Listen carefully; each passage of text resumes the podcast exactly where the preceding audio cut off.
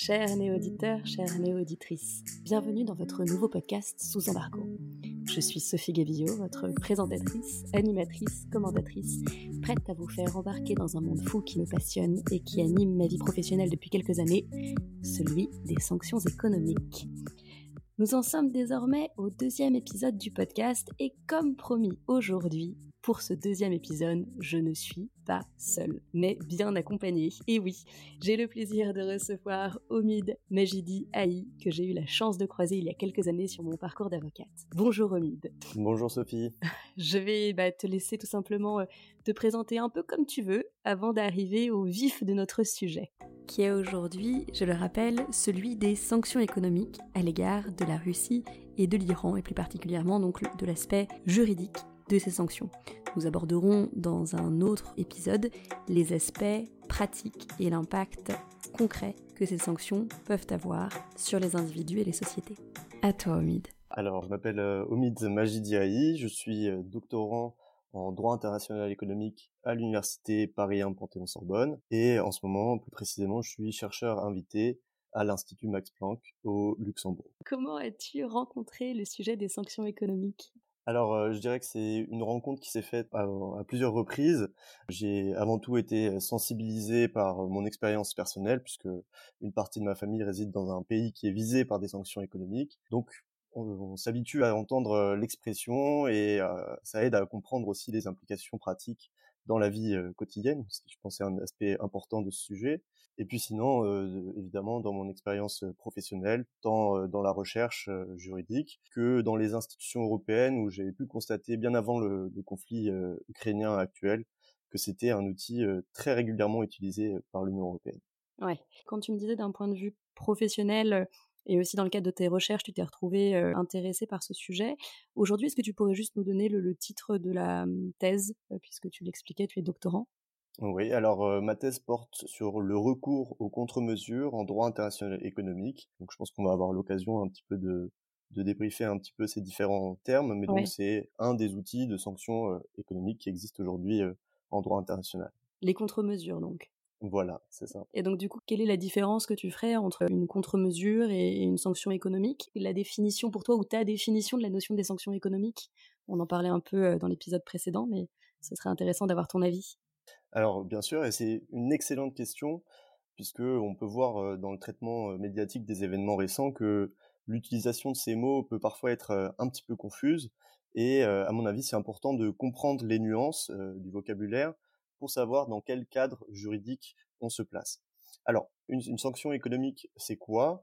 Euh, Ce qu'il faut comprendre, c'est qu'en fait, pour simplifier un petit peu à l'extrême, c'est une réaction d'un État au comportement d'un autre État. Quand on parle de sanctions économiques, là j'insiste sur le économique, on s'intéresse ici aux réactions, aux mesures de nature commerciale, financière, monétaire ou euh, relatives à l'investissement qui sont adoptés donc par un État suite à la violation du droit international par un autre État. Alors, là où ça se complique, c'est que le terme sanction économique, c'est plutôt un terme assez générique, plutôt qu'une vraie catégorie euh, juridique, si tu veux. Donc en réalité, pour rester simple, on peut distinguer trois euh, catégories euh, de réactions. Les premières, c'est ce qu'on appelle souvent les sanctions centralisées, ou corporatives, collectives. Euh, des fois, on utilise un petit peu des mots un peu différents, mais globalement, c'est celles qui sont décidées par une organisation internationale, comme par exemple le Conseil de sécurité de l'ONU. Là, on a un organe qui est habilité à les décider, et les États ne font donc qu'appliquer cette décision en tant que membres de l'organisation. Donc celles-ci, elles ont évidemment une légitimité très très forte, surtout lorsqu'elles sont décidées par le Conseil de sécurité.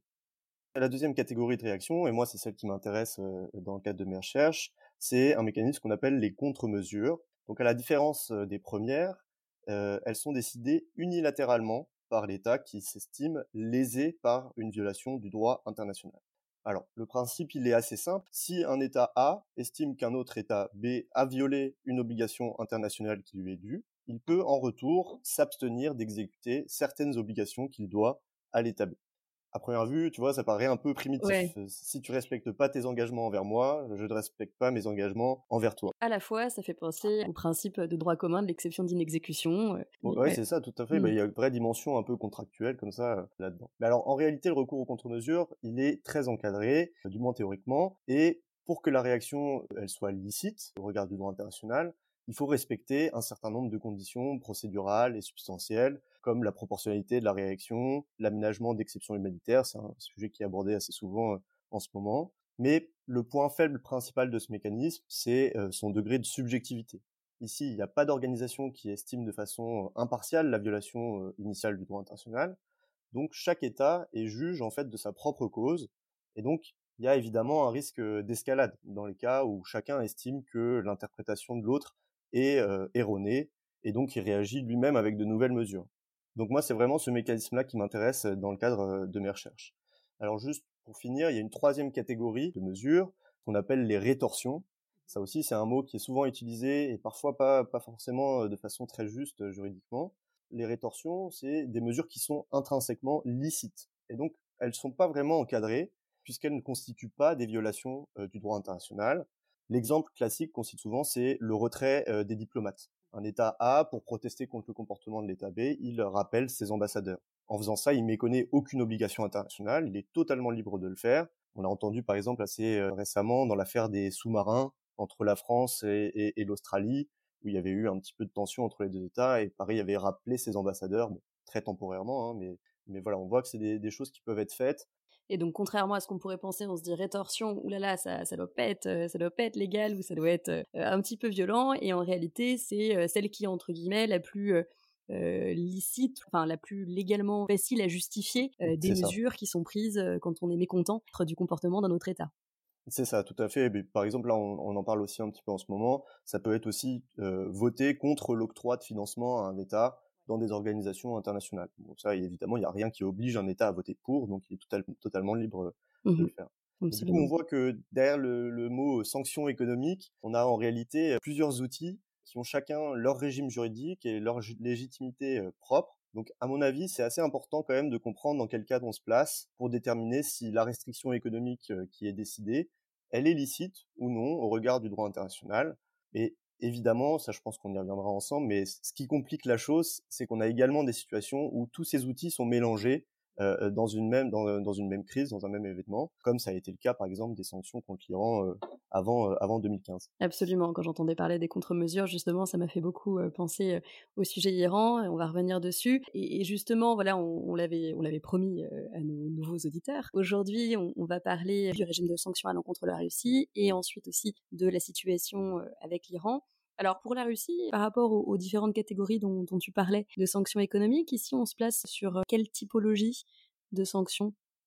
Alors, par rapport aux éléments qu'on vient d'évoquer, la première particularité de, la situation de la Russie, c'est que bien entendu, comme la Russie dispose d'un droit de veto en tant que membre permanent euh, au sein du Conseil de sécurité de l'ONU, il est impossible d'envisager une action multilatérale et donc des sanctions économiques centralisées. Il y a eu des tentatives de résolution hein, qui ont été introduites devant le Conseil de sécurité, évidemment bloquées par le veto russe, et à l'inverse, assez paradoxalement, la Russie, elle aussi, a tenté de faire euh, voter une résolution qui, évidemment, elle, à l'inverse, a été bloquée par les autres États membres. Donc, on voit qu'au niveau multilatéral, c'est impossible d'obtenir euh, une réaction. Donc on n'a pas de sanctions onusiennes, comme on les appelle. euh, Exactement. On n'a pas de sanctions onusiennes, on n'a pas de sanctions, euh, sanctions cé- centralisées. Et donc, les États sont euh, contraints de réagir unilatéralement à la violation de l'intégrité territoriale de l'Ukraine par la Russie. Donc, s'ils le souhaitent, il n'y a vraiment euh, ici aucune euh, obligation de Oui. le faire. Et donc, la question, c'est est-ce qu'on est dans le registre des contre-mesures dont je parlais juste avant? Pour ça, il faut se demander quelles sont là ou les violations commises par la Russie euh, et qui sont évidemment les États qui sont lésés par ces violations, parce que je disais, c'est vraiment une réaction euh, à une violation initiale du droit international. En réalité, euh, les violations du droit international par la Russie ici, elles sont assez nombreuses et elles sont assez flagrantes aussi. Euh, on, en, on, en, parle beaucoup euh, dans les médias. On peut citer, euh, entre autres, plusieurs violations flagrantes de la Charte des Nations Unies, notamment le respect de l'intégrité territoriale de l'Ukraine, l'interdiction du recours à la force, en dehors des cas de légitime défense. On voit d'ailleurs que le vocabulaire russe euh, essaie de justifier un petit peu ça sur ce terrain-là, mais bon, évidemment, ça paraît complètement euh, C'est compliqué de pouvoir, euh, oui, le justifier. Bah oui, complètement. des violations évidentes du droit international humanitaire, c'est d'ailleurs un des principaux reproches qui, sont adressés à, la Russie, et plein d'autres instruments juridiques comme les textes de la conférence d'Helsinki qui crée l'OSCE, la violation des statuts du Conseil de l'Europe, dont la Russie est quand même toujours membre, même si elle n'est plus très impliquée, le mémorandum de Budapest qui prévoyait la dénucléarisation de, de l'Ukraine. Absolument, oui les accords de Minsk de 2014-2015 entre la Russie et l'Ukraine, qui avait déjà euh, euh, où il y avait déjà eu des engagements russes euh, normalement à l'époque, qui ne sont évidemment plus respectés aujourd'hui, et plusieurs autres traités bilatéraux entre les deux États. Ce qui est important de comprendre, c'est que si la plupart de ces violations ne concernent que l'Ukraine directement, donc a priori ce serait l'Ukraine qui devrait être habilitée à y réagir, les violations plus graves d'obligations, on va dire un peu essentielles pour l'ensemble de la communauté internationale, comme l'interdiction du recours à la force ou les violations répétées du droit international humanitaire, elles peuvent justifier, ces violations-là, une réaction des États tiers ou de l'Union européenne, même s'ils ne peuvent pas être toujours considérés comme des États directement lésés par ces violations. Alors, il y a un débat en cours dans la doctrine juridique internationaliste pour savoir si ces mesures des États tiers ou organisations tierces, on va dire indirectement lésées, peuvent être ou non qualifiées de contre-mesures. Et c'est notamment pour ça qu'il y a une confusion dans le vocabulaire et qu'on parle plus souvent de sanctions unilatérales que de contre-mesures. Ça évite d'avoir à se prononcer aussi sur cette euh, question-là. En tout cas, ce qui est sûr, pour conclure, c'est que l'exemple des sanctions économiques contre la Russie, ça montre qu'il y a une pratique étatique euh, en ce sens et ça contribue en tout cas à, euh, à confirmer que ces réactions-là sont possibles. Et donc, comme tu le disais, la particularité ici, c'est que contrairement à la majorité des cas, on a, alors on va pas forcément les appeler contre-mesures pour pour l'instant, puisque on comprend que que c'est pas si évident que ça de les de, les nommer ainsi mais on va parler de ces régimes unilatéraux euh, de sanctions économiques qui sont du coup où, plusieurs pays sont de concert émetteurs de ces régimes euh, de sanctions de manière unilatérale. Et donc, contrairement à ce qu'on voit d'habitude, on n'a pas au départ des sanctions onusiennes pour la raison que tu évoquais du fait que la Russie euh, fasse partie de l'ONU et en plus ait un droit de, veto. Alors pour les différents régimes de sanctions donc unilatéraux, on a plusieurs pays qui ont réagi. Est-ce que tu peux nous faire une petite synthèse des différents types de mesures qui ont été prises par quel pays, puisqu'on a un certain nombre de pays qui ont réagi ensemble, enfin individuellement mais ensemble. C'est ça, on va dire de façon collective en tout cas. alors, bon, sur les restrictions qui sont actuellement imposées vis-à-vis -vis de la Russie, sur un plan strictement économique, ce qu'il faut dire, c'est que même si l'intensité de ces sanctions contre la Russie est en elle-même une nouveauté, les mesures concrètes qui ont été décidées, elles, ne sont pas complètement novatrices. Globalement, les types de sanctions qui ont été adoptées sont correspondent à celles qu'on rencontre dans la pratique internationale depuis maintenant pas mal d'années. C'est principalement des gels d'avoir de dirigeants ou de personnes ou entités proches du pouvoir, des restrictions aux exportations ou aux importations, et des restrictions financières et monétaires. Alors, on va d'abord s'intéresser aux mesures adoptées par l'Union européenne, puisque c'est le principal moteur, on va dire, au niveau international de, ces sanctions. Un petit point terminologique, comme ça j'embrouille encore plus les esprits. Mais non, au contraire. Dans, le vocabulaire de, européen, dans le jargon un peu de l'Union européenne, on ne parle pas de sanctions économiques. Donc, si les auditeurs s'intéressent un peu au texte européen, ils verront qu'on parle mmh plus souvent de mesures restrictives. Donc c'est un peu la, terminologie qui est utilisée par l'Union européenne. Et c'est très bien de le noter parce que moi j'aime bien mettre les liens vers les règlements euh, de l'Union européenne qui euh, imposent ce qu'on appelle des sanctions économiques parce que je trouve ça important de pouvoir revenir euh, à la source même quand on est néophyte de la matière, qu'on n'est pas juriste. Je pense que c'est intéressant de, lire le texte si on s'intéresse au sujet, le, texte qui met en place ces mesures et effectivement qu'ils ne soient pas confus lorsqu'ils liront mesures restrictives plutôt que sanctions et qu'ils ne verront pas le terme de sanctions économiques ni de sanctions dans, dans, dans, ces textes européens en effet. Ouais, tout à fait. Donc effectivement, donc voilà, c'est le vocabulaire qui est utilisé par l'Union européenne, qui, comme je le disais ici, est vraiment le, le, premier acteur de ces sanctions, ce qui est un peu moins habituel quand même, puisque généralement c'est plutôt les États-Unis qui sont assez proactifs dans ce domaine, même si, il faut le dire, l'Union européenne a quand même une pratique constante en la matière depuis assez longtemps maintenant. Alors, sans trop rentrer dans le détail concret des mesures, on a globalement, on va dire, 4 à 5 types de, mesures qui sont adoptées. La première, c'est la mesure classique dans ce genre de situation, c'est le gel des avoirs de personnes privées, ressortissants, personnes physiques ou personnes morales. Donc ici, on va avoir au niveau européen le gel des avoirs d'un peu moins de 1000 personnes ou entités russes ou biélorusses, parce qu'il ne faut pas oublier que ces sanctions visent également la Biélorussie, hein, qui est accusée d'assister, de, de, fournir une assistance à l'agression russe. Et donc, en particulier, sont visés les actifs de la Banque centrale russe pour empêcher cette dernière d'accéder à ces devises étrangères. Et évidemment, de façon plus symbolique et plus médiatique un petit peu, les avoirs des dirigeants comme Vladimir Poutine ou Alexandre Loukachenko pour la Biélorussie, qui lui était déjà visé depuis deux ans hein, par l'Union européenne en raison des répressions qui avaient eu lieu en Biélorussie il y a quelques temps. Mais pas par les États-Unis, ça a pris du temps, ce n'est que récemment qu'il est visé par les États-Unis. Ouais, tout à fait. Donc voilà, ça c'est le premier type de, d'instruments qui ont été mis en, en, place. Le, gel des avoirs. Et juste un petit point sur le gel des avoirs, aussi selon les régimes de sanctions, qu'ils soient américains ou, européens ou autres, ça n'a pas forcément les mêmes conséquences. Il y a parfois des interdictions totales d'utiliser ces avoirs ou de faire des transactions concernant ces avoirs, ainsi que des restrictions sur les échanges commerciaux qu'on pourrait avoir avec les personnes qui sont visées sur ces listes de gel d'avoirs. Et, ça peut aller du coup de restrictions je dirais, plus faibles ou très spécifiques, en fait, à des restrictions totales où on n'a pas le droit, sauf exemption très particulière du type assistance. Alors, les avocats peuvent, par exemple, assister et défendre des personnes qui sont visées par ces listes, puisque le droit de la défense reste un droit essentiel. Mais toute autre transaction ne serait pas possible dans les régimes, on va dire, extensifs de restrictions vis-à-vis de ces personnes listées. Tout à fait. Il y a vraiment une intensité un petit peu variable selon les personnes et les entités qui sont visées. Alors, le deuxième type de restrictions qui sont mis en œuvre par l'Union européenne sont des restrictions aux importations, donc notamment en ce qui concerne les productions métallurgiques, qui sont particulièrement ciblées ici, et ce qu'on appelle des restrictions quantitatives, donc ça peut être des quotas d'importation ou carrément des, interdictions totales d'importation, des boycotts, dans plusieurs secteurs, avec la suspension d'un principe qui s'appelle le principe du traitement de la nation la plus favorisée, qui est un principe qui s'applique normalement en vertu du droit de l'OMC et qui a été suspendu donc à l'encontre de la Russie.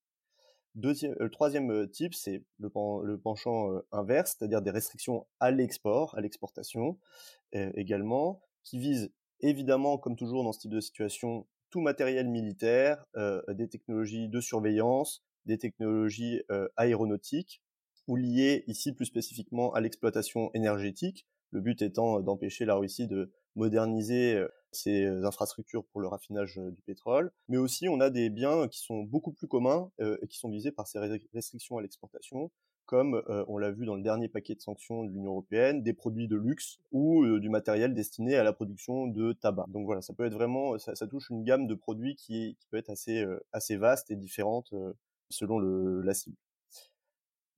Autre type de restrictions imposées par l'Union européenne, c'est évidemment les interdictions et les restrictions monétaires et financières, qui sont ici, il faut le dire, particulièrement larges, surtout dans la pratique de l'Union européenne, et qui touchent aussi bien les agences de notation, les banques, que les entreprises, avec des restrictions très importantes sur les flux entrants.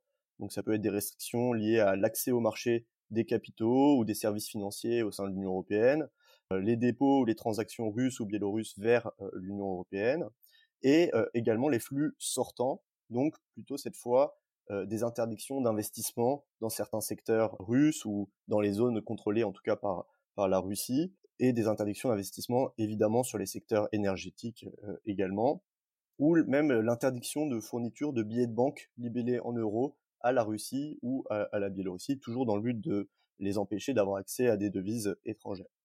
Alors ici, les cibles principales sont évidemment la Banque centrale russe, toujours, et euh, un certain nombre d'entités publiques ou semi-publiques, mais plus largement, on voit qu'il y a quand même une volonté de couper la grande majorité des canaux euh, de paiement et d'investissement dans tous les secteurs qui pourraient renforcer directement ou même très indirectement l'action russe en Ukraine. Et enfin, on arrive à la mesure euh, la plus médiatisée et qui a fait vraiment beaucoup parler, puisque c'est en effet une, on va dire, une première à ce niveau-là pour l'Union européenne, même si elle a déjà été envisagée à plusieurs niveaux précédemment, notamment contre la Russie, c'est l'exclusion du système de messagerie financière SWIFT d'une dizaine de banques euh, russes et biélorusses Évidemment, on parle d'augmenter ce nombre de banques qui sont sanctionnées. Oui, c'est-à-dire d'en retirer d'autres du système SWIFT. C'est ça, tout à fait. Donc ce, système-là, l'exclusion de ce système-là, ça empêche réellement ces banques de, continuer leurs opérations de façon normale. Ça ne veut pas dire qu'elles ne peuvent plus rien faire, mais leurs opérations sont vraiment considérablement compliquées. Donc on a également, ça c'est, j'ai vu que c'était un sujet aussi qui intéressait pas mal les commentateurs ces derniers, ces derniers jours. Euh, des transactions en crypto-monnaie qui sont euh, ciblées, qui sont également visées, même s'il y a quelques difficultés à les appréhender directement au, niveau juridique. Bon, ça c'est plus lié, on va dire, euh, à une évolution générale du droit sur sur les opérations numériques, mais on essaie aussi d'appréhender l'usage des crypto-monnaies pour éviter évidemment le contournement des sanctions en utilisant des, des crypto-monnaies. Et les textes, d'ailleurs, pour les sanctions japonaises ou pour les sanctions canadiennes ou encore européennes, le terme de crypto, alors c'est pas crypto-monnaie, mais c'est plus large, c'est peut-être digital, enfin, faudrait regarder, mais en tout cas, on, tente, comme tu le dis, d'inclure les crypto-monnaies dans le système de sanctions pour bien faire comprendre aux intéressés qui doivent respecter ces, ces sanctions qu'il ne faut pas penser qu'il serait possible de contourner le régime de sanctions par l'utilisation de crypto-monnaies. Oui, tout à fait. Et puis, même si on a quelques difficultés à appréhender les crypto-monnaies en tant que telles pour l'instant au niveau juridique, dans tous les cas, une fois que la personne tente de convertir ces crypto-monnaies en devises, on va dire, plus courantes, là, les régimes de sanctions s'appliquent de façon très très classique. Et donc, au final, ces transactions-là finissent toujours quand même par être appréhendées par les régimes de sanctions. Absolument, puisqu'il y a une conversion qui est nécessaire à un moment donné, donc on rentre dans de la monnaie qui n'est plus crypto, et, et dans ces cas-là, on rentre dans le régime général de l'application des sanctions. C'est ça. Donc on voit donc au niveau européen, comme je le disais, que la réaction est quand même particulièrement forte, et les sanctions économiques sont très larges et visent tous les secteurs traditionnels, on va dire, de l'économie russe, et ses possibilités de, de financement évidemment, le dernier point, un des, un des gros points de crispation euh, restants, c'est la restriction des importations de gaz et de pétrole. J'allais venir pour l'instant, euh, bah oui, qui pour l'instant ne fait pas l'objet d'un consensus entre les États membres de l'Union européenne, puisque la dépendance énergétique de certains d'entre eux euh, à l'égard de la Russie est pour le moment impossible à compenser, en tout cas sur le court terme. On pense ici évidemment, je pense que tu penses comme moi, à l'Allemagne, même si il faut quand même noter que ils ont, ils ont révoqué, les, les, Allemands ont révoqué les autorisations pour le projet de gazoduc Nord Stream 2. Donc on va dire que c'est un petit peu un pas dans ce sens, mais sur les importations vraiment de, de, matières premières, ça va être euh, très compliqué à court terme. Absolument. Et effectivement, euh, oui, tu le disais, les Allemands étaient les premiers à, entre guillemets, se sacrifier ou à accepter euh, de, de, de, couper court au projet euh, Nord Stream 2 justement pour marquer le coup vis-à-vis de la Russie. Néanmoins, aujourd'hui, on dans la presse, on, on lit beaucoup le fameux carve-out, carve-out. donc en fait, le fait qu'une partie des sanctions ou une partie plus exactement de, l'activité et en particulier la distribution, enfin la fourniture en gaz et en énergie n'est pas n'est pas totalement touchée par les sanctions. Alors justement, à, quel point et, qu'est-ce qui est aujourd'hui encore permis et possible? Tu veux dire sur les importations énergétique. Alors, bah, pour l'instant, il y a des tentatives pour restreindre hein, cette, cette dépendance énergétique et pour essayer de limiter les revenus que pourrait tirer la Russie de, de, de, ses, de exportations de, de, gaz et de pétrole. Mais concrètement, l'Union européenne, en tout cas par, par ses États membres, continue d'acheter du gaz, du pétrole russe la cible de ces sanctions, donc pour l'instant, c'est pas tant la, ressource en tant que telle, c'est plus les infrastructures, comme je le disais tout à l'heure, essayer sur le moyen long terme de déstabiliser euh, euh, l'industrie russe en les empêchant de moderniser leurs infrastructures de raffinage, le matériel d'extraction, et on va le voir euh, peut-être si, j'aborde un peu la Suisse tout à l'heure, certaines des sanctions d'États qui ne sont pas membres de l'Union européenne vise aussi des opérations un petit peu intermédiaires dans le commerce de pétrole et de gaz, comme les opérations de négoce, donc euh, la négociation de, de, de, du pétrole et du gaz, qui se fait beaucoup en Suisse, à 80% pour le pétrole euh, russe, et qui est visé par euh, des sanctions par le gouvernement suisse. Ouais, absolument, mais justement, enfin, heu, c'est ce qu'on c'est ce qu'on peut voir ici. Comme tu le disais, au départ, l'une des particularités, c'est qu'on a, en parallèle plusieurs régimes, heu, unilatéraux de sanctions qui sont mis en place. Donc là, l'Union européenne, je pense que, comme tu le disais, heu, il est un peu, hem enfin, c'est bien de l'évoquer en premier parce que les types de sanctions, qui ont été mis en place par l'Union européenne se retrouvent dans, les régimes de sanctions qui ont été mis en place par les autres pays. Alors peut-être que tu pourrais faire un petit tour, «du monde» entre guillemets, mais peut-être en nous faisant des des distinctions, comparaisons, heu, ou ressemblances entre, les différents régimes? Bah, c'est parti pour, pour le voyage. Donc on si on commence d'abord par, juste traverser l'Atlantique, ce qui est déjà pas mal. Ouais. On va parler donc évidemment des États-Unis qui sont, le le le 2e moteur de de ces sanctions, 2e gros acteur de ces sanctions contre, la Russie et pour le coup, il faut le noter, ici, on y est beaucoup plus habitué. C'est c'est une pratique qui est assez intense des États-Unis depuis pas mal de plusieurs dé décennies maintenant. Parfois contesté en ce qui concerne les sanctions secondaires, mais ça, on y reviendra peut-être. Bien sûr, parfois même très contesté, heu, donc on mais ça, ça soulève aussi bien, heu, un petit peu le le le le caractère subjectif de de ces sanctions. Alors globalement, les sanctions américaines, heu, mises en œuvre par l'OFAC, donc l'Office of Foreign Assets Control, qui est un peu le le bras armé de de ces sanctions, américaines, elles sont calquées sur les mesures européennes, dans les grandes lignes, évidemment, il y a des nuances. Surtout, il faut noter que les États-Unis mettaient en œuvre des sanctions assez importantes contre la Russie depuis assez longtemps maintenant, en raison de plusieurs, crises, qui ont traversé les 2 les 2 États. Le 1er conflit ukrainien évidemment, mais aussi des interférences alléguées dans les élections, américaines, les, cas d'empoisonnement des ex-agents ou opposants, russes. Donc il y avait déjà une série de mesures qui avaient été adoptées à ce moment-là et on va dire que les mesures actuelles, ajoutent de nouvelles restrictions par rapport, à celles qui qui préexistaient.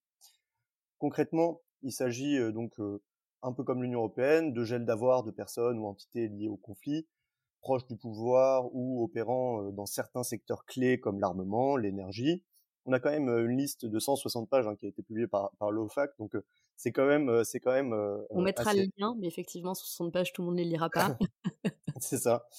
Heu et évidemment aussi des restrictions financières et monétaires applicables à une centaine d'entités, publiques, de multinationales et d'établissements bancaires et financiers.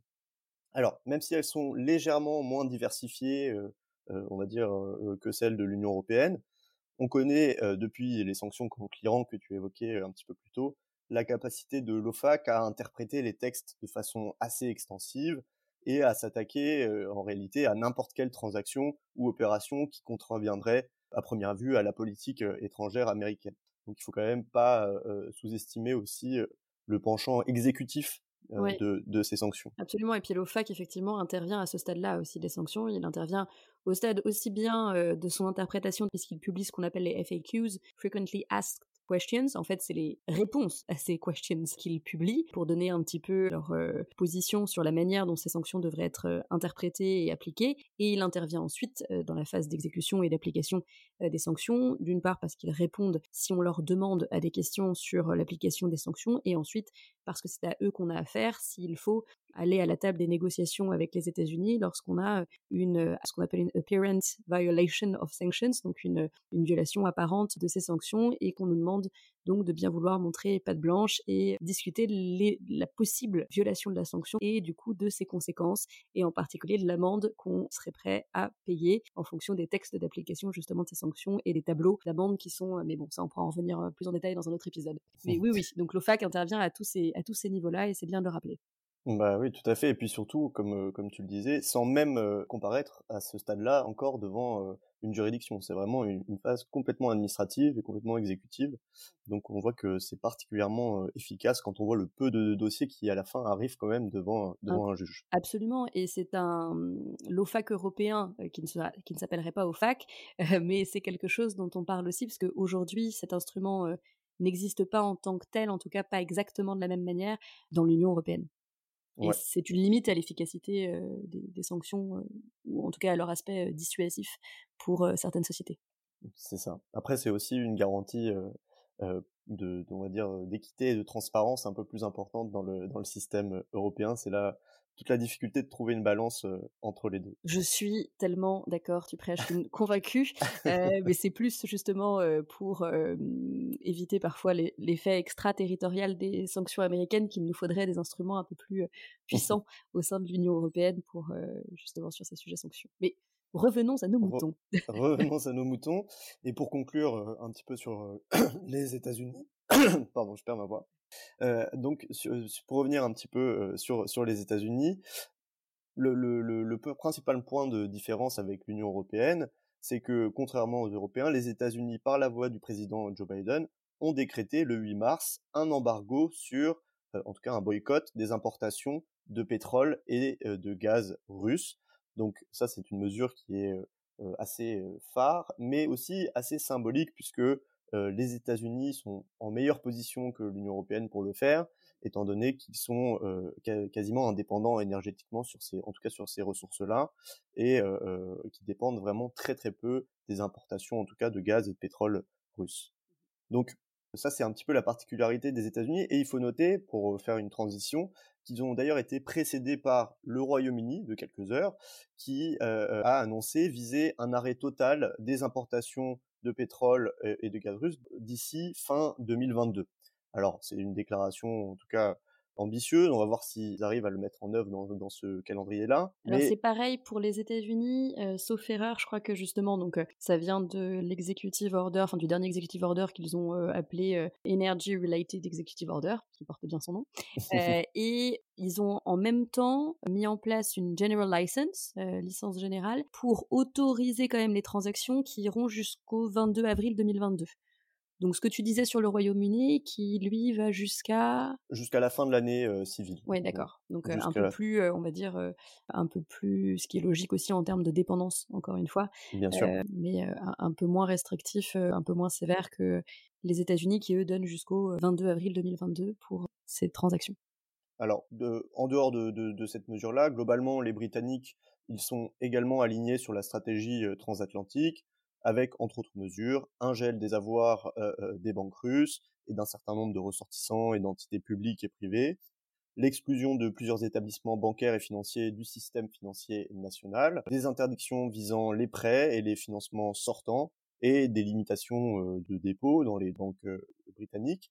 Et alors, il y a eu un exemple assez parlant des conséquences très très concrètes de ces sanctions, qui a été très médiatisé un petit peu dans les derniers jours, c'est celui du club de football de Chelsea, qui est dirigé par Roman Abramovich, un, proche notoire de, Vladimir Poutine.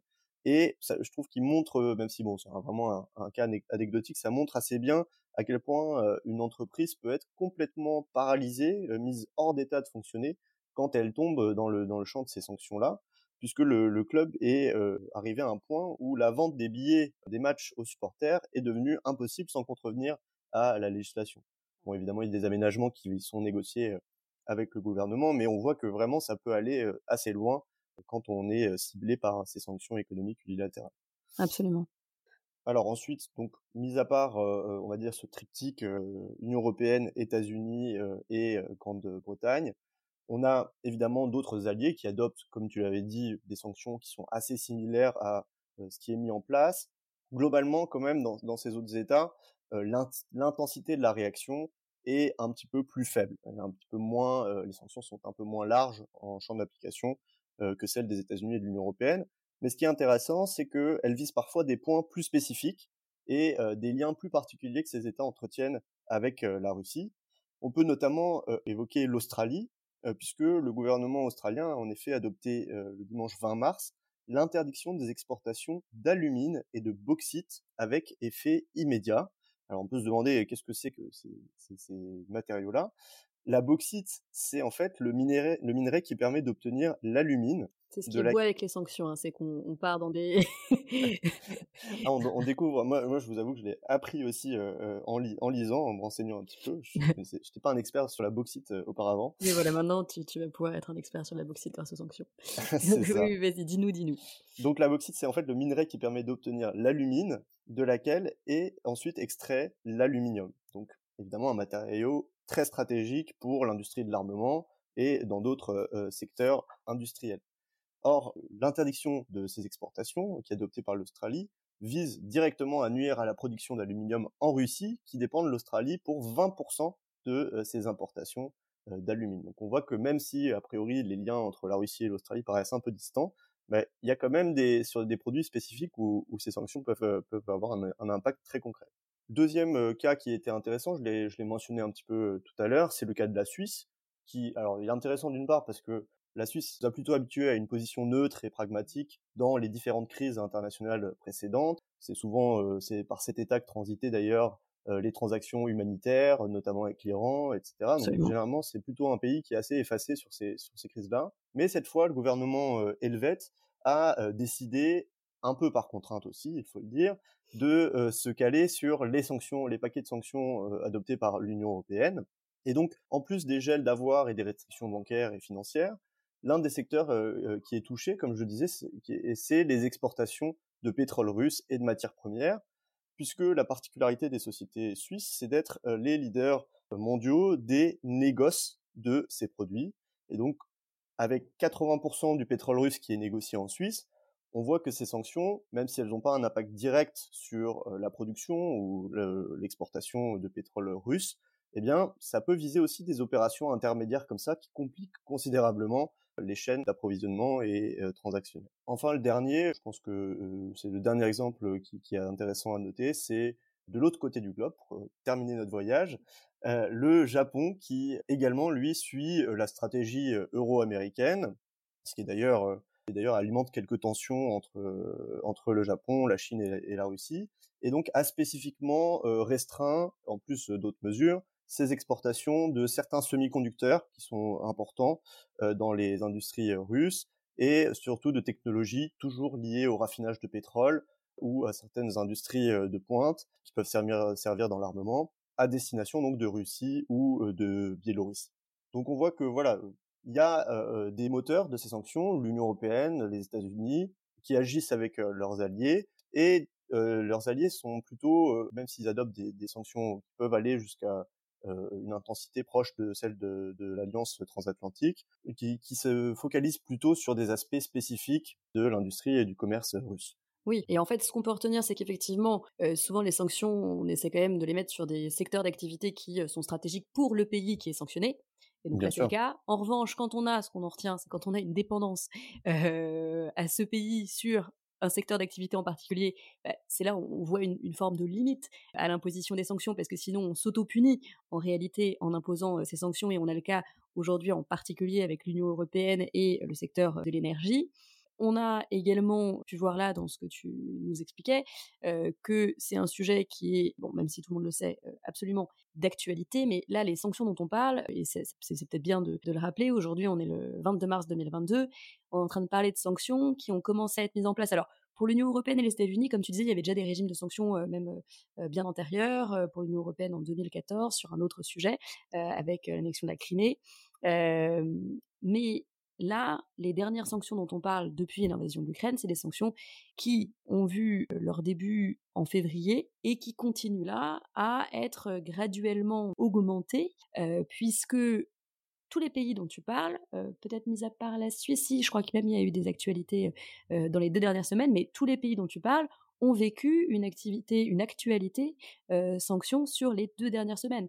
Le Japon, le 16 mars, il y avait encore un nouveau document qui était publié pour faire un résumé des sanctions qui ont été mises en place, avec aussi le gel des avoirs comme dans les autres pays, avec une partie aussi des, des biens dans le secteur du luxe, avec toujours, comme dans tous les pays, enfin comme dans la majorité des pays qui mettent des sanctions en place, le secteur militaire, et là c'est parce que ça touche particulièrement à l'activité qui est reprochée à la Russie, justement, qui est une activité militaire. On a également l'Union européenne qui a le 15 mars mis en place ce dernier package, comme tu disais, paquet, on sait sait même plus quoi dire, on voit marqué vague, on, voit marqué tranche, il y a plein de termes qui sont utilisés, mais effectivement, c'est c'est de nouvelles mesures restrictives qui ont été mises en place le 15 mars dernier, donc c'est très récent. Les États-Unis, il y a eu de nouvelles réponses dans les FAQs, pareil en mars, liées à ces derniers alors on appelle ça en anglais des executive orders qui ont été pris, qui ont mis en place de nouvelles mesures de sanctions encore. donc c'est ça ne s'arrête pas et on est en plein effectivement dans cette actualité et il est possible que de nouvelles sanctions soient prises, soit qu'il y ait de nouveaux individus ou entités mis sur les listes de sanctions et qui voient leurs biens, leurs avoirs gelés, soit qu'on élargisse encore les, secteurs industriels qui sont aujourd'hui ciblés. Donc on voit qu'on a une forme de stratégie concertée, je ne sais pas si on peut dire ça, je ne sais pas ce que tu en penses d'ailleurs, est-ce que le terme stratégie concertée, ça te semble correct comme terme? Bah, ça me semble tout à fait correct. Alors, juste avant, avant d'y venir, pour rebondir un peu ce que, sur ce que tu disais, mmh. je pense qu'il y a un point qu'il faut quand même noter pour, pour nos auditeurs, c'est et c'est assez important à mon avis, c'est que tous les États du monde n'adoptent pas de sanctions contre la Russie et la Biélorussie, loin de là même. On voit, on voit que c'est plutôt une action du bloc transatlantique et de leurs alliés. Mmh et c'est un peu ça la particularité des sanctions unilatérales, c'est qu'elles ne suivent pas un mouvement qui est organisé, coordonné, en tout cas à l'échelle mondiale. C'est plutôt une dynamique qui est multipolaire. Et comme tu l'as dit, il y a différentes intensités, différents secteurs selon les États qui adoptent les sanctions et, donc qui sont visés. Tu as raison et ça me fait penser à la Chine particulièrement qui a une, qui a une position un peu particulière et, stratégique aussi à, à, mener dans, ce, dans ce sujet d'actualité. Ah bah oui, complètement. C'est la grosse interrogation mmh. sur, sur le positionnement pour l'instant, la, Chine devient presque suisse. Euh, elle ne fait surtout rien parce que c'est pas dans son intérêt de faire quoi que ce soit. c'est ça. Comme quoi, la Suisse inspire quand même, euh, euh, même l'ogre chinois. Alors, ceci étant, malgré ce qu'on vient de dire, les sanctions qu'on vient d'évoquer, elles sont effectivement mises en place de façon relativement concertée. On voit bien que la question énergétique qu'on a évoquée, c'est un sujet qui doit être abordé collectivement, sinon les approvisionnements seraient complètement perturbés donc, il y a nécessairement une discussion qui se crée à ce niveau-là. Et en ce moment, euh, sur ces mesures qu'on a mentionnées, la plupart d'entre elles ont été décidées dans les grandes lignes entre les États du forum G7.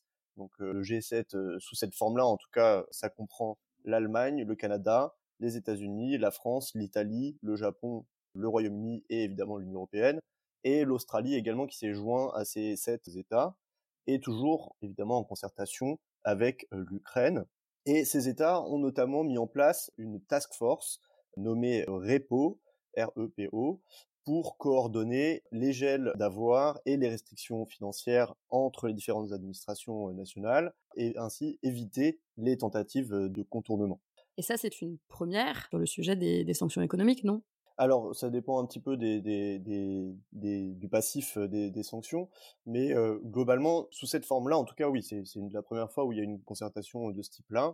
En même temps, c'est pas très commun dans la pratique internationale qui est aussi une telle forme de consensus qui se fasse en matière de sanctions unilatérales, parce, que bon, quand, quand c'est des sanctions multilatérales, cette fois, la concertation, elle est organisée, elle est institutionnalisée, souvent au sein du Conseil de sécurité. Absolument, et on y revient, enfin la boucle est bouclée, mais c'est bien parce que la Russie, encore une fois, fait partie de l'ONU et qu'il n'y a pas de sanctions onusiennes, parce que souvent, ce qui se passe, c'est qu'on a en fait d'abord les sanctions onusiennes, donc du coup, effectivement, c'est concerté, parce que c'est au sein de l'ONU qu'il est décidé de mettre en place certaines restrictions vis-à-vis d'un pays, et derrière, l'Union européenne, les États-Unis souvent, mettent en place des sanctions de leur côté, mais qui reprennent en fait essentiellement les sanctions onusiennes avec parfois quelques spécificités. Mais là, on ne peut pas les avoir. Ouais, c'est ça. Et donc, comme on l'a dit avant, ici, le veto russe au Conseil de sécurité, il empêche complètement l'adoption d'une résolution à ce niveau. Donc, la concertation, elle se fait dans des forums qui sont pas des forums institutionnels au sens propre, mais qui sont plutôt des forums officieux et donc qui se font entre États qui ont des intérêts communs. Alors il faut quand même noter, puisqu'on parle de l'ONU, qu'il y a une résolution de l'Assemblée générale de, l'ONU, qui est un autre organe de, de l'Organisation des Nations Unies, et donc une résolution qui a été adoptée le 1er mars 2022 pour condamner l'agression russe et les différentes violations du droit international humanitaire, etc. Le texte a été voté par 141 États, 5 dont la Russie évidemment ont voté contre, et on dénombre quand même 35 abstentions. Donc c'est intéressant de le noter parce que ça permet aussi, par rapport à ce que je disais avant, de visualiser un petit peu les forces en présence et de voir que tout le monde n'est pas non plus convaincu de la nécessité de au moins condamner ou au mieux adopter des sanctions contre la Russie. Alors, juste une précision, la résolution de l'Assemblée générale, en tant que telle, n'a pas de force contraignante, contrairement aux, résolutions du Conseil de sécurité, mais elle peut permettre de légitimer fortement les actions unilatérales et les sanctions économiques qui seraient adoptées par les États individuellement. donc, donc voilà, on voit qu'il y a une concertation qui est organisée, mais qui reste quand même assez, on va dire, primaire, et en tout cas qui réunit uniquement certains États, une minorité à l'échelle mondiale, mais en termes de puissance économique, évidemment, ce sont des États qui sont assez puissants. Ouais. Et pour nous quitter un petit peu ce, sujet-là, mais on a vu la Russie qui, elle, a pris certaines mesures, dont une, là, en mars, qui, qui a fait parler d'elle, qui était celle d'autoriser les sociétés, les individus russes à utiliser des marques, des inventions, même sans l'autorisation ou même quand serait retirée l'autorisation des sociétés étrangères. Alors, c'était pas les sociétés étrangères qui étaient visées, c'était les sociétés hostiles, on va dire. Difficile de traduire le russe, je ne suis pas, je, ne parle pas le russe, donc je ne reprends que les traductions des experts, mais voilà. ces contre-mesures-là, qui sont en fait, du coup, des, règles unilatérales de la Russie pour répliquer aux sanctions unilatérales de ces pays comme, on vient, enfin, dont on vient de parler, comment est-ce qu'on les qualifierait?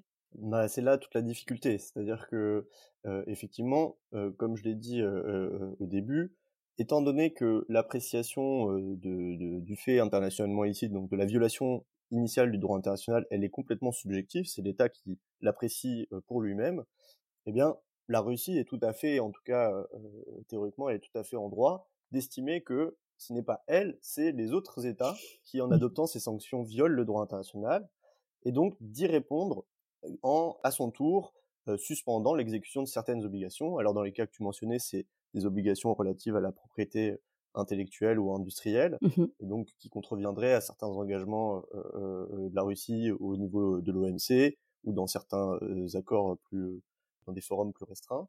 Et donc voilà, c'est là où c'est là où c'est compliqué puisqu'en fait l'appréciation est subjective et donc la Russie théoriquement peut chercher à se justifier sur ce sur le fondement des contre-mesures.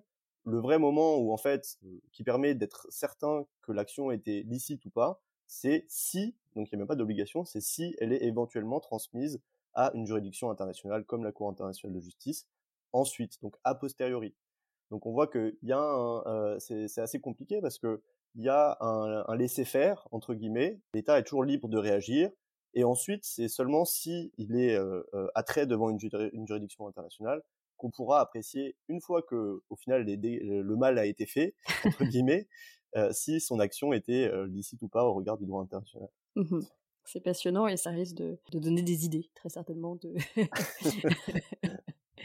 On verra. Mais d'accord, très bien. Écoute, sur, sur justement ces sanctions, Bon, déjà, la question, je pense que beaucoup de personnes se posent et qu'il est difficile, enfin, c'est difficile d'y répondre, mais qu'est-ce que ça va donner là dans les prochaines semaines Aussi bien en termes de est-ce qu'on est qu'on va imposer encore de nouvelles sanctions et lesquelles Et ensuite, la question de l'efficacité, en fait, de ces, de ces sanctions. Alors, je sais que c'est du coup, j'ai conscience que c'est une question difficile, mais est-ce que tu pourrais essayer d'y répondre?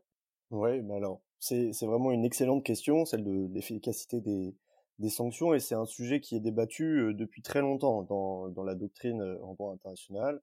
D'abord à propos des sanctions du Conseil de sécurité dans les années 90, au moment où il y avait pas mal de, de, de, résolutions du Conseil de sécurité qui prévoyaient des sanctions centralisées. On avait un, une discussion déjà sur l'efficacité de ces sanctions. Et puis plus récemment à propos des sanctions unilatérales. Et en plus, ce qui est intéressant à mon sens, c'est que c'est autant, si tu veux, une question de politique publique c'est-à-dire, est-ce que la mesure atteint son objectif politique, puisque les sanctions, c'est aussi un instrument de politique étrangère, qu'une question juridique? Est-ce que la mesure permet un meilleur respect du droit international? Est-ce qu'elle permet un retour à la légalité? Donc là, la, la, réponse, elle est assez euh, euh, difficile, mais globalement, la logique des sanctions économiques, tu l'as, tu l'as mentionné euh, ce, en d'autres mots tout à l'heure, la logique des sanctions, elle repose d'abord sur la résilience de l'État sanctionné on sait qu'un État visé par des sanctions économiques, il va chercher à rediriger ses flux commerciaux et financiers vers d'autres États plus coopératifs, on va dire, on va dire ça comme ça. Cependant, euh, ceux-ci, les, enfin, les États plus coopératifs, ils peuvent également être placés face à un choix stratégique entre deux pôles. Ils peuvent avoir un petit peu une hésitation entre quel camp, entre guillemets, choisir. Donc, même unilatéral, les sanctions économiques, elles impliquent, et là on revient à ce qu'on disait juste avant, un certain degré de coopération. Il y a beaucoup de négociations même en dehors de la relation entre l'État sanctionné et l'État auteur des sanctions. Donc, pour répondre à la question, à la fin, si l'État sanctionné est capable de rediriger efficacement ses flux économiques, sa résilience aux sanctions augmente et l'efficacité des sanctions, évidemment, va être beaucoup, beaucoup plus faible. D'où l'absence, enfin, d'où l'inquiétude, pardon, autour de l'absence du positionnement de la Chine qu'on évoquait juste avant. À l'inverse, si l'État sanctionné est très isolé sur la scène internationale, bah, la dégradation économique qui, qui, est, recherchée par les sanctions peut en effet permettre un retour à la légalité internationale ou au moins, on va dire, un cadre de négociation, un cadre diplomatique, ce qui, je pense, dans le cas de la Russie, est le premier objectif, on va dire, recherché par, euh, par ces sanctions. Alors, deuxième point, c'est euh, que l'adoption des sanctions économiques, on l'a compris au final maintenant euh, avec les éléments qu'on a évoqués jusque-là, c'est aussi l'expression d'un rapport de force c'est toujours même l'expression d'un rapport de force. Pour instrumentaliser son marché, à son marché économique à des fins politiques ou juridiques, il faut d'abord avoir une puissance euh, suffisante pour que ça ait un impact, un impact concret. C'est la raison en partie pour laquelle ces outils, les sanctions économiques, sont aussi perçus par certains États, plutôt les pays en développement, comme des vecteurs d'impérialisme. Il y a aussi une contestation autour de, leur euh, adoption et de leur utilisation. Et on a même au sein de, l'Organisation des Nations Unies un rapporteur spécial qui a été créé sur l'impact négatif euh, des sanctions économiques unilatérales, parce que celles du Conseil de sécurité sont généralement euh, tolérées et, approuvées, mais l'impact de ces sanctions unilatérales sur la protection des droits de l'homme, du droit international humanitaire, etc.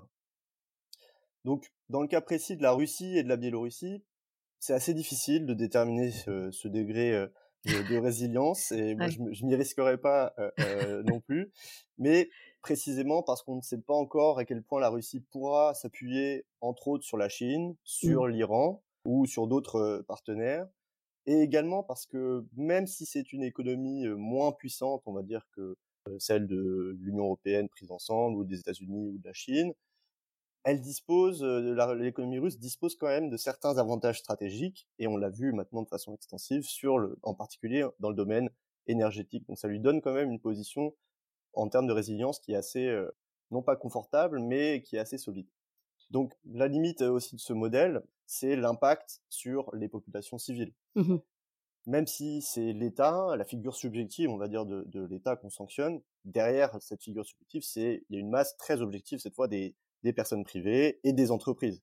Et je pense que dans, dans le cadre de ce podcast, on aura sûrement l'occasion de, d'échanger là-dessus avec des dirigeants d'entreprise qui, vivent très mal ces, sanctions-là. alors je ne sais pas si les dirigeants d'entreprise viendront en parler directement, mais effectivement, on pourra évoquer ce, sujet et, et, les problèmes de ces dirigeants et de ces entreprises euh, qui sont confrontés euh, à l'impact des sanctions économiques, en effet. Bah oui. Et donc au final, il y a aussi ce facteur-là à prendre en compte, c'est également quelle est la, la capacité de résilience, non pas de l'État cette fois, mais aussi euh, des populations et des entreprises quels coûts sont prêts à accepter cette population et ces entreprises? Pour l'instant, en Russie, en tout cas, du traitement médiatique que nous, on a en tant qu'Européens, ce qui n'est pas forcément non plus un traitement toujours très objectif, cette résilience, elle est quand même présente. Il y a quand même pour l'instant, euh, j'ai l'impression, une contestation, mais pas une contestation de nature à remettre en question complètement euh, l'intervention russe. Et donc, il faudra voir aussi jusqu'où le peuple russe, mais aussi les populations des pays qui adoptent les sanctions, jusqu'où ces populations sont prêtes à accepter le coût de, ces sanctions au détriment parfois, plutôt cette fois dans l'État sanctionné, de leurs droits et de leurs besoins les plus basiques. Ouais, Oui, parce que c'est vrai que l'impact et l'un des impacts de ces sanctions, c'est l'asphyxie d'un pays. Et, comme tu le disais, puisque bah, il y a énormément de transactions, qui même, même certaines transactions qui ne sont pas sanctionnées, mais où les banques vont pas s'y risquer en faisant ce qu'on pourrait appeler de l'over-compliance, mais en, faisant vraiment attention, en se disant non, même si euh, ça fait partie des sujets euh, qui ne sont pas sanctionnés, je, préfère ne pas avoir d'interaction avec la Russie qui en ce moment est visée par euh, tout, un, tout un tas de sanctions. Et donc, il y a énormément de sociétés qui ne peuvent plus travailler en Russie, énormément de sociétés européennes qui ne peuvent plus travailler là où une grosse partie de leur travail se faisait avec la Russie. Alors tout le monde n'est pas visé, mais il y a beaucoup de personnes qui sont visées, et ça pose effectivement la question de savoir euh, combien de temps est-ce qu'on tient comme ça? Est-ce que à un moment donné il y a un mouvement, parce que parfois c'est là-dessus qu'on compte aussi, de la population dans le pays visé qui, et c'est ce que tu évoquais là, hein, qui, arrêterait euh, et qui dissuaderait de continuer ce qui se passe aujourd'hui en Ukraine. Mais c'est pas facile de le savoir. C'est pas facile de savoir non plus d'ailleurs ce qu'on souhaite et la manière dont on aimerait que ça se fasse. En revanche, ce qu'on peut se dire, c'est que les sanctions, elles sont là, et on l'avait vu dans les épisodes précédents, mais elles sont là comme une alternative au conflit armé. Donc même si on peut douter de leur efficacité, est-ce qu'en fait on n'avait pas d'autre choix qu'au moins de les utiliser et de les essayer pour voir si, grâce à ces sanctions, on ne pourrait pas rétablir une situation Complètement, c'est c'est la philosophie qui a mené au développement de ces outils-là, c'est vraiment de dire que ces sanctions sont la seule alternative ou la dernière alternative au recours à la force armée. C'est d'ailleurs la logique qu'il y a au sein même de la Charte des Nations Unies, puisque le Conseil de sécurité recherche d'abord la mise en conformité de l'État qui est visé par les sanctions au moyen de sanctions économiques, et en dernier recours, ultime recours, il y a un recours possible à la force armée. Donc c'est vraiment la logique aussi du droit international de façon générale. Alors les voix qui s'élèvent dans, dans, le domaine de la recherche dans ces disciplines-là, c'est aussi de dire si on en a fait une alternative au recours à la force armée, il faut aussi développer un encadrement qui soit à même d'en limiter les abus et d'en limiter les impacts sur des, les droits les plus, les plus basiques, les droits de l'homme, les droits internationaux humanitaires, et donc arriver à faire respecter les conditions qui sont prévues théoriquement, hein, quand même pour adopter ces sanctions, des conditions de proportionnalité, des exceptions humanitaires, etc. Mais arriver réellement à faire respecter ces limites-là, ce qui n'a pas toujours été le cas, comme on l'a vu par exemple dans les sanctions américaines adoptées contre, contre l'Iran. Oui, ce qui va nous permettre effectivement de passer au, second sujet promis de, de, cet épisode qui est le sujet de l'Iran. Et je pense que l'efficacité des sanctions de manière générale, il faudra que ça fasse l'objet d'un épisode complet, parce qu'il y a beaucoup de choses à dire, il y a beaucoup de choses qui a, déjà été dites sur le sujet, mais c'est intéressant de pouvoir le rapporter, d'en parler et, d'en débattre si nécessaire. Donc on verra sous quelle forme, mais on fera un, un épisode là-dessus. Alors pour l'Iran, parce que je pense qu'on a, on a pas mal parlé de la Russie là maintenant. Euh, pour l'Iran, euh, alors on en est, on en est où et qu'est-ce qu'on, qu'est-ce qu'on peut dire sur euh, sur les sanctions et, et l'Iran? Bah, Ma foi, beaucoup de choses. Je fais juste un petit rappel et puis après je te laisserai parler un petit peu de la, la situation actuelle pour le contexte. Et je pense que nos auditeurs et, et nos auditrices le connaissent un petit peu, mais je fais quand même un, un rapide rappel. On a eu en 2015, alors ça a été signé le 14 juillet 2015 par la Chine, la France, l'Allemagne, la Russie, justement, le Royaume-Uni, les États-Unis et l'Union européenne d'un côté, et de l'autre côté la République islamique d'Iran, un accord qu'on a appelé l'accord de Vienne, euh, ou accord de Vienne sur le nucléaire iranien, euh, appelé aussi, on le voit beaucoup repris par la presse, JCPOA, qui est l'acronyme de Joint Comprehensive Plan of Action, ce qui en français donne plan d'action global commun, euh, et qui a été un accord qui s'est trouvé à l'issue de négociations très très longues. Dans l'histoire, ça s'est rarement vu des accords qui ont mis autant de temps à se négocier. Il y a eu beaucoup de travail euh, du côté de la diplomatie, ça a été une, belle décennie de discussions pour en arriver donc à ce joli accord qui a été approuvé par l'ONU le 20 juillet 2015 via une résolution. Justement sur le, fait de savoir si cette résolution, à quel point elle est contraignante, est-ce que ça contraint les États, il y a tout un autre débat qui se fait et c'est assez intéressant. On y reviendra si on fait un épisode sur l'Iran euh, plus particulièrement. Voilà, ça a été approuvé par l'ONU par une résolution le 20 juillet 2015 et c'est entré en vigueur le 16 janvier 2016. Alors, qu'est-ce qu'il a fait cet accord? Ben, À la fois, il prévoyait euh, des restrictions et des engagements de la part de l'Iran sur la question du nucléaire. Donc euh, c'était des engagements euh, de l'Iran qui devaient être contrôlés, dont le respect devait être contrôlé et est toujours contrôlé d'ailleurs par euh, l'AIEA, l'Agence internationale de l'énergie atomique avec un calendrier bien, bien spécifique qui était précisé en, annexe de l'accord, et d'autre part, en contrepartie de ces engagements de la part de l'Iran, eh bien, euh, des engagements des autres parties euh, sur la levée des sanctions en place. Alors, avec une levée massive et assez simple du fait du mécanisme des sanctions de l'Union européenne, et une levée partielle et je dirais à répétition, alors ça semble un peu obscur quand je dis ça comme ça, mais euh, du côté américain, parce qu'en fait les États-Unis ont un, la manière dont leur programme de sanctions est mis en place, c'est avec des durées spécifiques. Et donc même quand on décide de les lever, on ne peut pas les lever. On pourrait, mais dans ces cas-là, il faudrait changer la loi, ce qui n'était pas prévu et ce qui n'a pas été privilégié. On a préféré respecter les textes en place et donc du coup on a fait des levées par ce qu'on appelle des waivers, qui donc lèvent les sanctions, mais pareil, ces levées ne peuvent pas être indéfinies d'après les textes en place. Donc on euh, réitère le waiver, on réitère la levée, et chaque programme de sanctions prévoit le rythme de ces réitérations de levée de sanctions. Donc il était prévu que les États-Unis, donc pour l'Union européenne, on disait bah, vous levez les sanctions par une décision qui est prise au moment de la mise en place de l'accord de Vienne. Pour les États-Unis, vous levez et vous allez continuer de lever les sanctions tout le temps que l'accord euh, de Vienne sera euh, applicable. Et l'accord de Vienne, il devait être applicable eh bien pendant dix ans, puisque la termination date, elle était la date de fin de l'accord était, était mis à 10 ans. Et 10 bah, ans, en fait, quand on y pense, c'est dans pas si longtemps, puisqu'il avait été signé en 2015 et entré en vigueur début 2016. Donc, on pourrait imaginer voilà, qu'en 2026, il devait prendre fin. Huit ans après son adoption aussi, il y avait une étape importante qui était justement de faire le point sur le calendrier vis-à-vis de l'enrichissement euh, en uranium, enfin justement des restrictions de l'enrichissement en uranium et des autres contraintes et engagements euh, sur la partie nucléaire. Et donc ça s'est décalé euh, de facto parce que ce qui s'est passé, pour en finir sur le contexte, c'est qu'en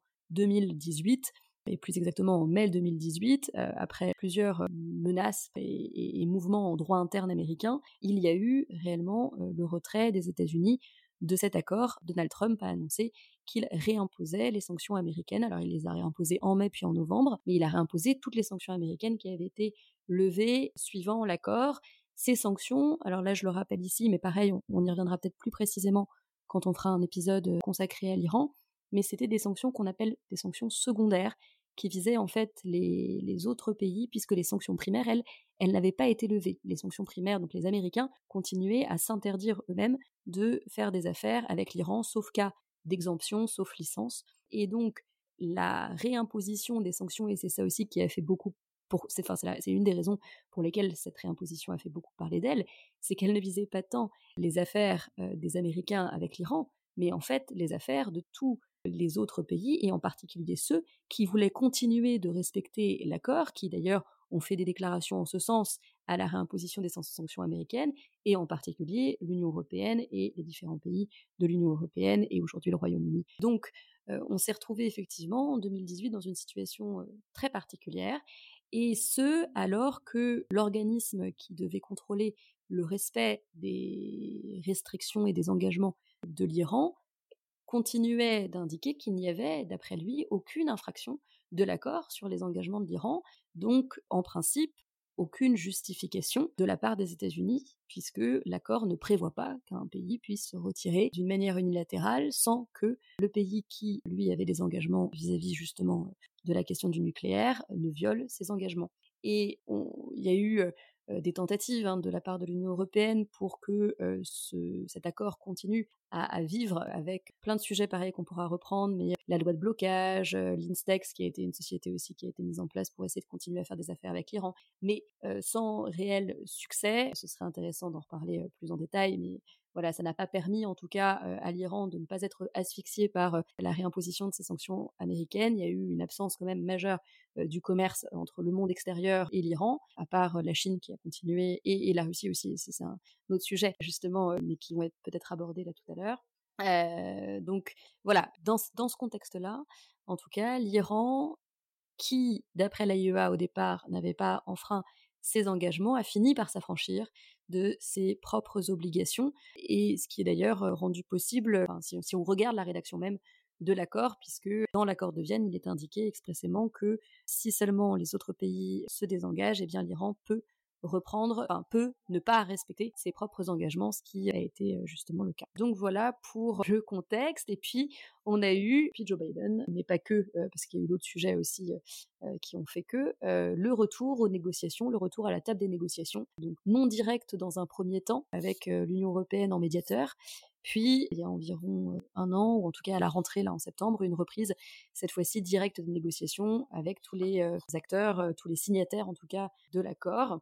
Et depuis janvier 2022, on nous annonce que le nouvel accord est, imminent. Et le 5 mars 2022, l'AIEA et l'OIEA, qui est l'équivalent de l'AIEA iranien, c'est l'Organisation iranienne de l'énergie atomique, ont fait une déclaration commune portant sur justement l'accélération et le renforcement de leur coopération et de leur dialogue, avec un calendrier qui met en place différentes étapes jusqu'à permettre en fait d'une certaine manière à l'accord et à la reprise d'un accord, alors qu'on pourrait appeler, je sais pas, il y en a certains qui parlent d'une nouvelle version du JCPOA, mais ça peut être aussi un nouvel accord, on ne sait pas, ou un amendement du GCPA, un, un avenant, je ne sais pas quelle sera la forme, mais voilà, une, résurrection, si on en parle, du, de l'accord de Vienne. Euh, est-ce que tu, tu, peux nous en parler? Alors oui, bah, l'exemple de, de, de l'Iran euh, que tu viens de brillamment résumer, ce qui n'est pas une tâche, une tâche facile, c'est quand même un exemple de toutes les problématiques qu'on vient de qu'on vient de mentionner juste avant. Alors peut-être juste avant d'arriver à, ce, à, cet accord de Vienne et où est-ce qu'on en est, juste faire un petit lien avec ce qu'on vient de dire sur l'efficacité des sanctions. Moi, je pense que c'est quand même un point qui est, très intéressant, puisque comme tu le disais, si on prend l'exemple de l'Iran, on voit bien cette accumulation de sanctions centralisées, donc par le Conseil de sécurité de l'ONU, de contre-mesures, de, en tout cas de sanctions unilatérales et de mesures de rétorsion. À la fois dans le même mouvement ou parfois alternatifs. Donc si on prend la dynamique des sanctions sur la question du nucléaire iranien pendant les 20 dernières années que tu viens de mentionner, on peut globalement estimer, si on repense à la question de l'efficacité des sanctions, qu'entre 2006 et 2015, le fait que l'action coercitive elle ait été collective via notamment le Conseil de sécurité, même si, euh, comme tu l'as dit, certains États sont allés plus loin que les résolutions euh, du Conseil, eh bien, on peut quand même estimer que cette action a permis, à minima, de ramener l'Iran à la table des négociations avec, à l'issue de ces négociations, la conclusion de l'accord de Vienne en 2015. Donc, euh, les sanctions ici, on peut estimer qu'elles ont été relativement, il ne faut pas non plus euh, tirer de grandes conclusions, mais relativement efficaces si on s'en tient en tout cas à la question du nucléaire, puisqu'il y a d'autres motifs de sanctions euh, au niveau unilatéral. En revanche, depuis 2018, les sanctions unilatérales américaines que tu, mentionnais, on voit bien que elles, elles n'ont pas permis d'atteindre un but, euh, le but euh, recherché, et même au contraire, ont poussé l'Iran, qui respectait pendant assez longtemps ses, engagements euh, et la collaboration avec l'AIEA, elles ont poussé ces sanctions unilatérales américaines à l'Iran à méconnaître à son tour ses engagements contenus dans l'accord de Vienne, et donc à reprendre l'enrichissement notamment de l'uranium. Donc ici, les sanctions unilatérales, elles n'ont pas été du tout efficaces et surtout, elles ont contribué à affecter de façon assez importante les conditions de vie des populations civiles en Iran, notamment pendant le Covid. Et ceci avait été relevé par la Cour internationale de justice notamment. Mmh Alors, euh, concernant l'accord de Vienne, où est-ce qu'on en est en ce moment? Comme tu l'as dit, il y a une reprise des négociations depuis pratiquement un an, qui semble s'être accélérée un petit peu au cours des dernières semaines et des derniers mois. Selon ce qui ressort dans la presse, puisqu'il y a quand même assez peu d'informations qui filtrent sur le contenu même des négociations, mais selon ce qui ressort dans la presse, les négociations sont actives de façon assez constante, donc il n'y a pas de rupture des négociations et pas de d'effets un peu montagne russe comme on avait pu en avoir il y a encore 5-6 mois. Et il reste plus que deux petits, entre guillemets, obstacles pour acter euh, le retour des États-Unis euh, dans l'accord, puisque c'est réellement ce point-là hein, qui, qui empêchait l'accord de fonctionner. Le premier, c'est euh, le retrait des gardiens de la révolution en Iran des listes de désignation américaines, donc qui provoquent, on l'a dit tout à l'heure, hein, les gels d'avoir et certaines interdictions économiques. Donc le retrait de, ces listes des gardiens de la Révolution en tant qu'entité, même si certains dirigeants ou entités spécifiques resteraient sanctionnés à titre euh, individuel pour, d'autres motifs. Donc ce point-là est une demande euh, euh, de la part du gouvernement iranien. Et pour l'instant, ça bloque encore un petit peu au niveau américain, mais les commentateurs sont assez optimistes quand même sur la question, même s'il y a une forte opposition évidemment d'États comme Israël ou des alliés traditionnels américains. Le second point de blocage, surtout ces dernières semaines, pour l'instant euh, ces derniers jours on en parle un petit peu moins, c'est l'articulation, en cas de succès euh, des négociations et si l'accord est conclu, c'est l'articulation de l'accord avec les sanctions qui sont adoptées cette fois non pas contre l'Iran mais contre la Russie et qu'on vient de, détailler ensemble. Les Russes souhaitaient voir inscrit euh, noir sur blanc dans, l'accord, dans le nouvel accord, que les sanctions dont ils font l'objet n'affecteraient pas leur relation avec l'Iran une fois l'accord conclu. Donc on peut se demander un petit peu pourquoi, c'est pourquoi ils, cherchent à inclure ça dans l'accord. eh bien, c'est toujours la question dont on parlait tout à l'heure de la résilience et de la redirection des flux économiques par l'État qui est visé par des sanctions. On voit que ici, la position de l'Iran dans ces nouvelles négociations est très confortable et mmh très, très favorable à une issue positive à ces négociations.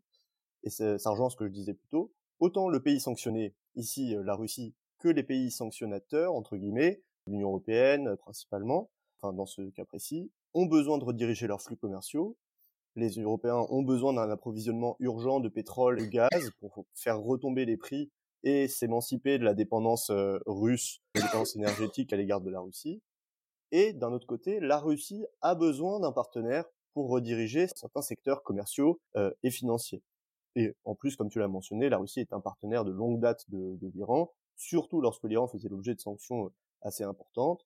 Donc il y a une vraie relation aussi entre les deux États. Donc l'Iran a tout à gagner ici à se poser en, entre guillemets en pierre angulaire un peu dans, dans, dans, ce, ce, trio. Et de, de, ce qui se dit dans la, dans la presse et dans la presse spécialisée, l'accord pourrait même être conclu d'ici la fin de semaine, d'ici ce week-end.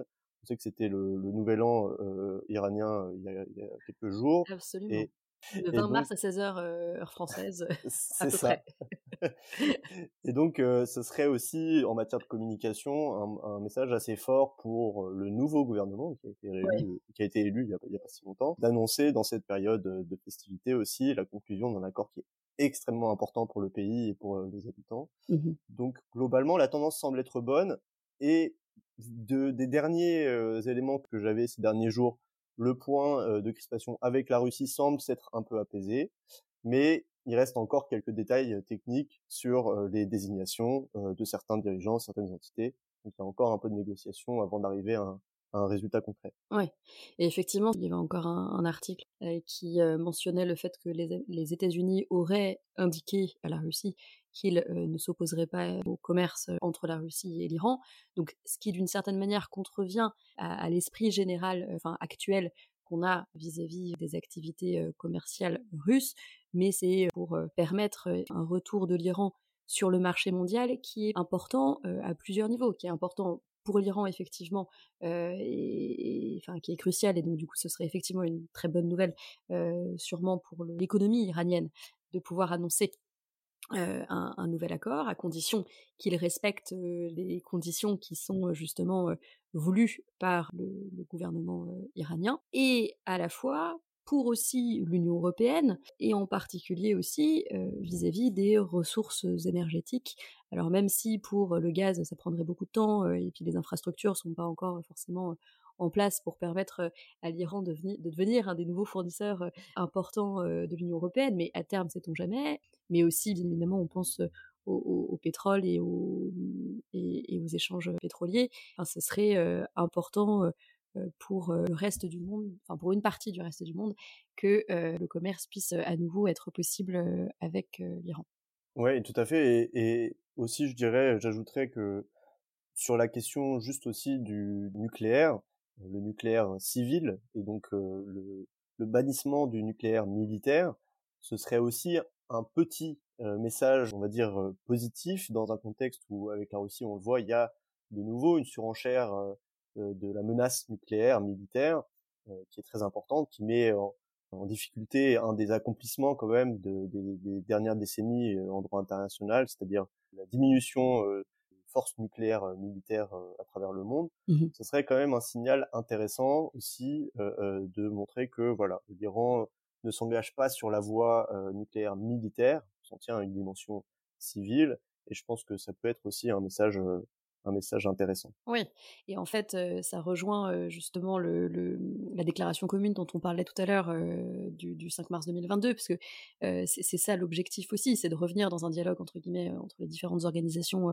de contrôle du nucléaire par rapport à, justement l'activité iranienne sur le sujet. On a plusieurs dates qui ont été fixées. le 20 mars 2022, bah, du coup, qui vient d'être passé, il fallait que l'OIEA, l'Organisation iranienne sur l'énergie atomique, fournisse des explications écrites à l'AIEA sur les, les, sujets sensibles actuellement dans son activité sur le nucléaire.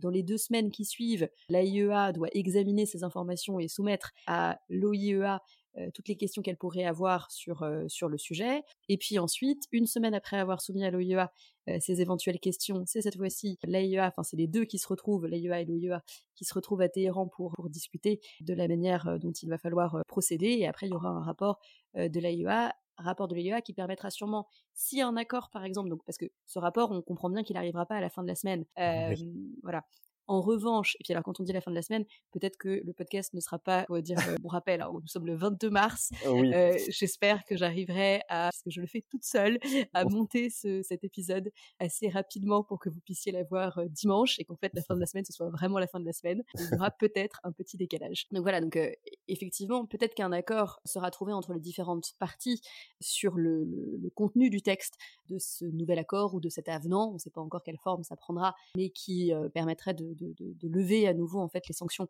vis-à-vis de l'Iran et donc de reprendre euh, le commerce avec l'Iran. Donc ça, ça pourrait se trouver peut-être assez rapidement au vu des derniers développements dont on a pu euh, entendre parler.